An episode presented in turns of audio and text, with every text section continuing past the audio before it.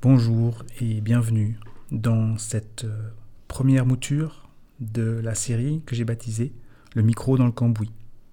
Elle est née de l'envie de mieux connaître des personnages qui m'intriguent, qui m'inspirent et qui participent à, pour utiliser un terme dans l'air du temps, la révolution écologique, qui est aussi une révolution économique, comme vous allez le découvrir.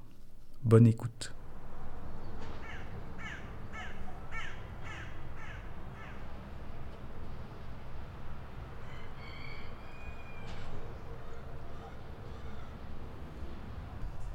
C'est le petit matin.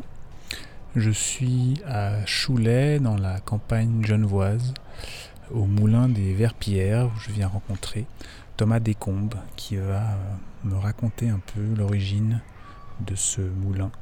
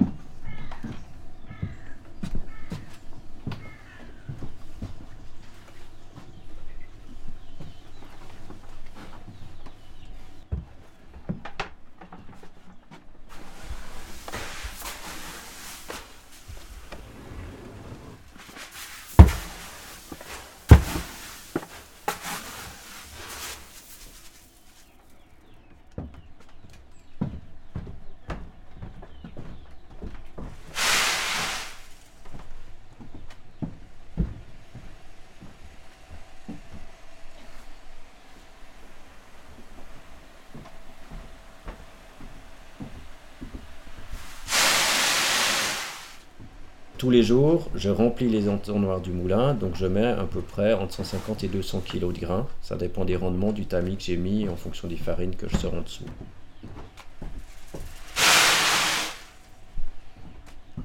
Alors, euh, ce moulin, à l'origine, il est quand même lié à l'histoire de l'affaire Tournerève. Donc, on a créé, sauf erreur de tête, en 2004. Donc, au tout début, Tournerève, euh, le but c'était de de faire se rejoindre le monde paysan et les, citoyens euh, mangeurs. Euh, et ça s'est fait autour d'une parcelle d'huile de, tournesol. Et puis à la fin de la première année, ça a eu beaucoup de succès, donc ça s'est élargi à tous les produits qui étaient issus de ce qu'on appelle des grandes cultures. Donc c'est toutes les céréales, les oléagineux comme colza, tournesol, etc. Et du coup, bah, la farine fait partie des bases des produits issus des grandes cultures céréalières. Et donc du coup, on s'est rapproché du réseau des paysans boulangers français. Et on a rencontré donc les frères Astrier, qui étaient donc deux paysans euh, à l'origine mécano, ils travaillaient chez Peugeot. Et lorsqu'ils ont repris, sauf erreur je crois, une ferme familiale ou un héritage, euh, ben, des premières choses, ils se sont dit, mais on cultive du blé, il faut qu'on puisse faire notre pain. Donc en fait, ils se sont fabriqués un moulin avec un entraînement de Vespa et les pierres de la carrière euh, qui étaient à côté de chez eux. Et puis une fois ce premier prototype euh, qui leur permettait de recréer la filière chez eux, donc du blé jusqu'à leur pain euh, sur leur table, ben naturellement il y a des amis, des voisins qui ont dit mais vous voulez pas nous faire un moulin? Donc ils se sont mis à faire des moulins pour leurs amis et leurs collègues. Euh, puis c'est comme ça que le mouvement a grandi. Alors maintenant en France, je sais pas, il doit y avoir euh, peut-être autour de 300-400 moulins comme ça qui existent, des frères Astrier.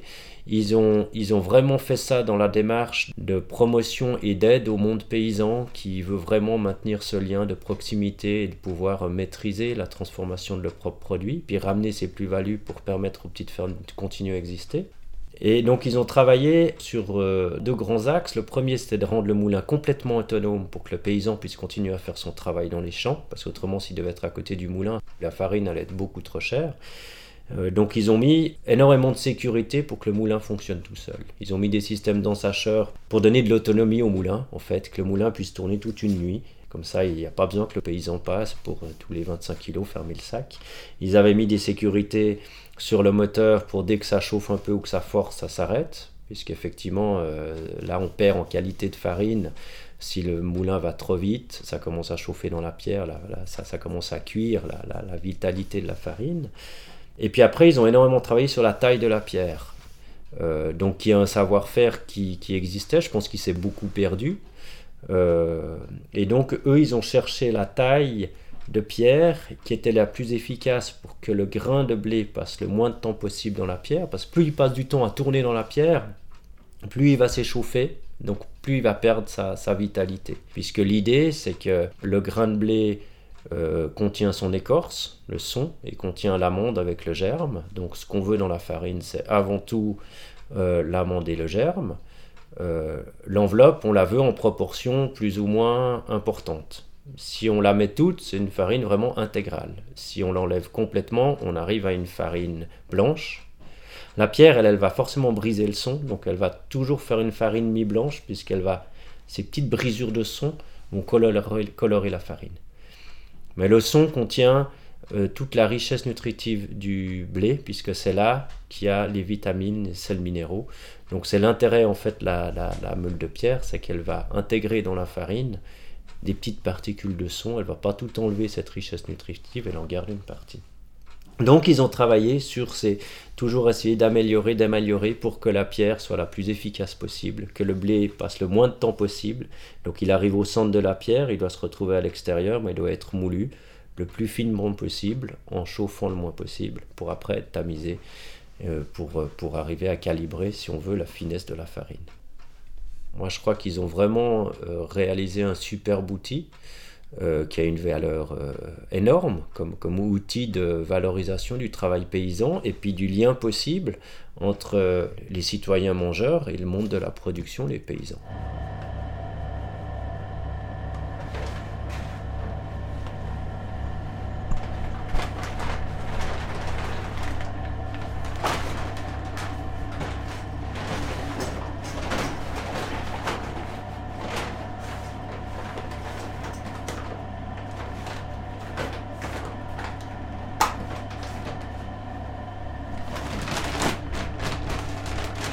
Donc nous, le, rythme idéal, c'est que les moulins tournent la nuit. Le lendemain matin, je prends mes sacs de farine, je les pèse, tout ça 25 kg, je les ferme.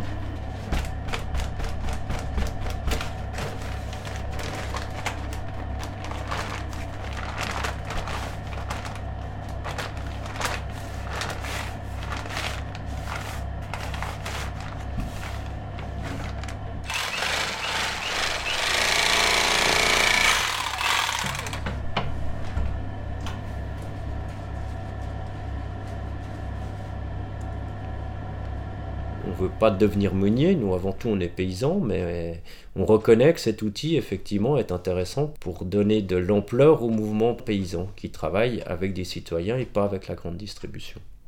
Donc on a cherché un collègue qui, ou des collègues qui étaient intéressés à prendre une petite unité de mouture comme nous, mais dans l'idée qu'on travaille ensemble. Donc on se répartit les quantités à moudre en fonction du temps qu'on veut y consacrer ou des possibilités qu'on a, et on commercialise tout ensemble. Comme ça, on ne se fait pas concurrence. Parce qu'aujourd'hui, c'est ça, le contexte agricole, c'est qu'on est quand même dans un contexte de crise, où il faut chercher la solution pour arriver à, maintenir sa ferme économiquement viable. Et c'est sûr que celui qui a une bonne idée, mais en général, il va la garder pour lui, parce que s'il la partage, le risque, c'est qu'il perde un marché. Donc là, nous, on est plutôt dans la logique de se dire, plus on sera nombreux à partager nos idées, plus on arrivera à faire grandir le mouvement, on arrivera à se soutenir et à travailler ensemble et à sensibiliser la population à l'importance de la présence du monde paysan. L'idée pour moi de la logique des, paysans qui valorisent leurs produits, c'est d'essayer de sortir quand même de la logique du stock. L'invention du stock, c'est quand même issu de la logique de la grande distribution. On crée des stocks, et puis ces stocks, comme ça, on garantit des écoulements, et puis on maîtrise un marché, puis on est prêt à répondre à toutes les demandes, donc à pouvoir grandir, grandir. Euh, mais ces stocks, ils sont très dangereux parce que c'est ces stocks qui font qu'ils ont un coût. Donc on augmente les marges pour gérer les stocks. Donc les prix montent au niveau de la, au prix, au prix fini. Ces stocks, il y a des risques de perte, forcément. Donc ça a un coût aussi. Et puis après, bon, on joue sur ces stocks pour jouer sur les prix. En général, c'est des baisses de prix parce qu'il y a trop de stocks ou bien parce qu'après, ben, il y a des stocks dans différents pays maintenant, et puis on joue sur ces stocks et puis on fait baisser les prix. Donc en fait, on n'a plus aucune clarté de quels sont les besoins réels parce qu'on a des stocks quelque part. Et donc je pense dans la logique paysanne, on doit être capable de rapprocher au mieux les besoins des citoyens euh, des possibilités et des besoins de production au niveau des champs pour éviter ce stock. La farine moulue à la pierre sur ces moulins-là est très bonne fraîche, et même meilleure fraîche. Les moutures à cylindre de l'industrie, c'est l'inverse. La transformation est tellement violente qu'en fait, il faut un temps de repos de la farine pour avoir ses meilleures qualités. Euh, donc effectivement, c'est tout à fait dans la logique du stock. Tu peux produire, produire, produire, produire. Tu fais un stock de farine. Mieux vaut le laisser reposer. Nous, c'est l'inverse on moue à mesure, donc on demande juste que les commandes soient planifiées, qu'on puisse répartir le travail sur la semaine pour livrer une fois par semaine. On doit arriver à relier le monde des citoyens non paysans euh, mangeurs, du monde des paysans producteurs, par des contrats écrits, tacites comme on veut. Mais on doit arriver à se remettre d'accord sur qu'est-ce qu'on doit produire, à quelle vitesse, à quelle fréquence, et en fait, le contrat doit prendre la place de cette logique de stock. Et puis dans ce contrat, on peut même discuter du prix, on peut même discuter des qualités, des variétés, enfin on peut mettre plein de choses. Mais on doit ensemble se réapproprier ce maillon qui a été pris par en fait les, intermédiaires. Puis les intermédiaires, ben, ils, le font d'une façon assez peu transparente, mais je crois qu'aujourd'hui, nous, il faut vraiment qu'on arrive à ensemble reconstituer ça. Donc là, aujourd'hui, avec les moulins, on le fait avec les boulangers. On le fait aussi avec de plus en plus en vente au détail avec des, on va dire des particuliers, bah, que ce soit soit ce qu'on a toujours défendu dans les paniers de l'affaire Tourne-Rêve, c'est un contrat que les gens signent en début d'année pour qu'on puisse justement planifier tout ça, les récoltes, la transformation. Mais c'est aussi ce qu'on défend de plus en plus dans toutes les épiceries participatives.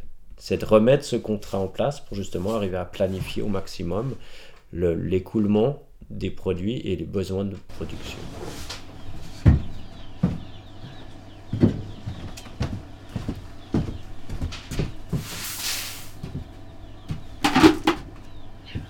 Voilà, et puis l'autre.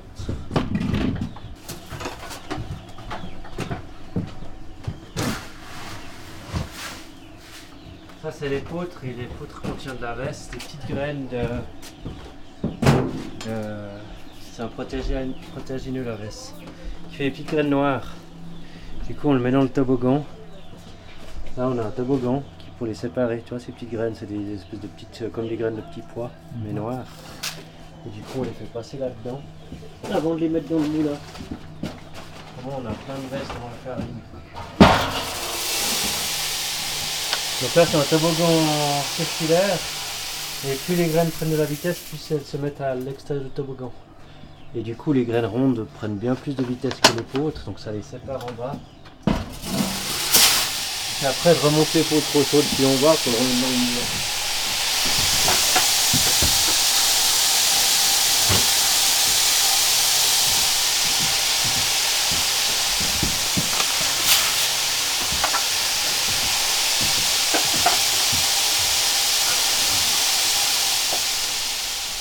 C'est important d'être transparent au niveau du prix depuis la farine jusqu'au pain. Parce que le pain, en réalité, une grosse partie de son coût, c'est du travail, c'est le travail du boulanger.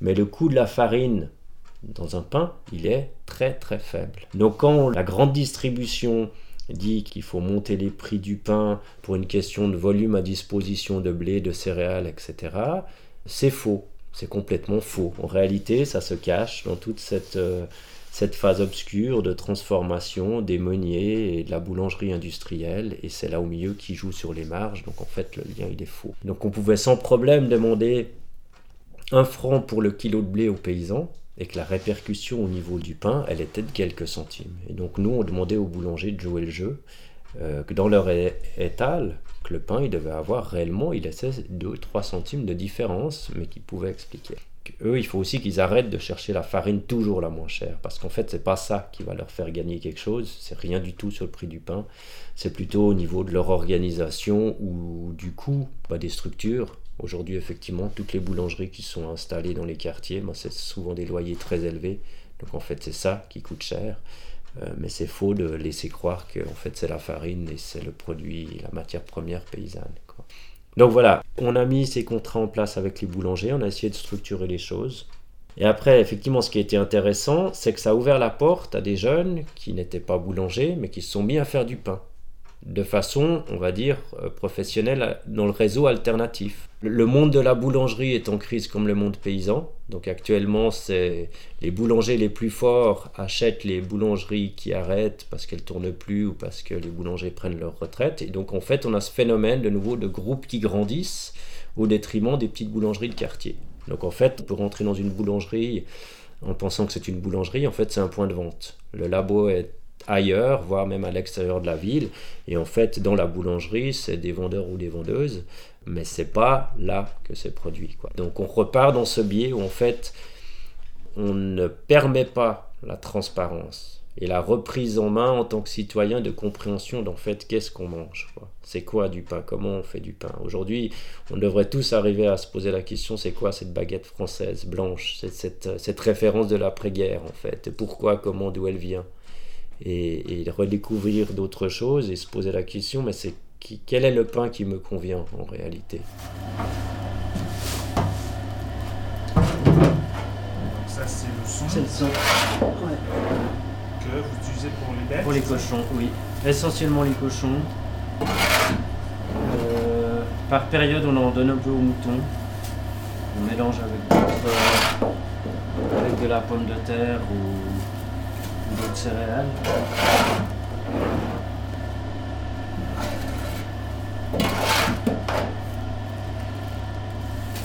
Je me rappelle enfant, mes parents ils achetaient du son qu'on mélangeait avec les yogourts. Ouais. C'était bon pour le transit. Mais oui, mais je crois que c'est juste. Et ça vient, je pense, du manque de son dans le pain. Parce qu'à l'origine, si tu manges un, un pain qui est équilibré en niveau proportion de gluten et de son, donc une farine complète. Je pense que tu n'as pas besoin de rajouter du son dans ton alimentation. Depuis l'après-guerre et le pain blanc, en fait, effectivement, on manque de fibres, on manque de son. Tu vois, parce qu'on a un processus dans la fabrication de la farine, on extrait le son. Après, on le remet.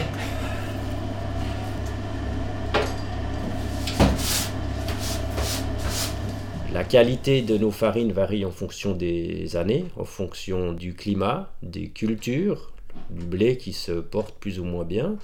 Euh, donc le taux de protéines, typiquement, il va, il va varier un petit peu. Euh, l'humidité de la farine va varier aussi un peu, donc euh, le boulanger devra, devra, être prêt à rajouter un peu d'eau, à mettre moins d'eau, il devra être prêt à être attentif à l'évolution de sa pâte. Donc il y a tout un savoir-faire artisanal vraiment qui doit être là. Effectivement, si tout d'un coup on propose nos farines à une boulangerie de type plutôt industriel, je pense que le, boulanger il va s'arracher les cheveux devant son pétrin parce qu'il va plus rien comprendre d'un jour à l'autre. Ça sera tout d'un coup, ça sera pas du tout pareil et il n'aura pas les, il aura pas les réflexes d'être prêt à voir ce qui se passe pour ajuster et puis et puis adapter sa pratique. Et ensuite, il y a tout ce qui est un peu les blés anciens. Donc ça, c'est une démarche qu'on a entrepris depuis, depuis plusieurs années. C'est d'essayer de travailler sur la problématique des, des gluten. Donc c'est parti de la prise de conscience qu'en fait, euh, aujourd'hui, le problème de société d'allergie, d'intolérance au gluten euh, ne vient pas du blé. Euh, il vient en fait d'une surconsommation de molécules de gluten qu'on n'arrive plus à digérer. Et les organismes les plus fragiles, en fait, saturent, n'arrivent plus à digérer et on tombe malade. Euh, mais ces molécules de gluten sont surprésentes dans notre alimentation parce qu'en fait, elles ont été sélectionnées. On a sélectionné des variétés de blé qui conviennent au modèle de boulangerie industrielle qui utilise énormément de mécanisation de transformation. Donc les pâtes ne, ne, sont presque plus touchées par des mains de boulanger, mais elles passent dans des machines, elles sont malaxées, etc. Euh, et on voulait une qualité de pain à la fin qui soit très blanc, qui soit très aéré. Donc en fait, tous ces critères de sélection pour correspondre à cette filière-là, ça a appauvri la diversité des céréales et donc de leur gluten et des molécules de gluten. Donc on s'est retrouvé avec un appauvrissement de ces diversités de molécules. Euh, et les farines issues de cette filière, bon, on les retrouvait dans les pains, mais on les retrouve dans les, dans les plats préparés, enfin dans tout, plein de, dans tout ce qui est à base de farine. Donc partant de cette constatation, on s'est dit, mais il faut qu'on reparte avec des des variétés anciennes, donc les variétés qui existaient chez les paysans avant le début de cette volonté de sélectionner et de chercher uniquement ces critères-là. Et puis aussi, quand même partant de l'expérience dans le réseau des, frères Astrier et des moulins en France, de l'expérience de boulanger qui faisaient des pains au levain avec ces variétés anciennes et qui avaient des gens qui mangeaient leur pain, qui ne supportaient plus euh, les gluten et tout d'un coup qui mangeaient ces pains sans en avoir plus aucun symptôme. Donc au niveau vraiment concret, la constatation qu'en fait le problème c'est pas le pain, c'est pas le blé, c'est la variété et les gluten qu'il y a dedans, et puis aussi le levain. Parce qu'effectivement, le levain, il a un effet de prédigérer les gluten. Donc il les rend plus digestes. Il est important ce processus, il prend du temps, mais il est important pour prédigérer les gluten, pour que nos estomacs soient capables après de les assimiler.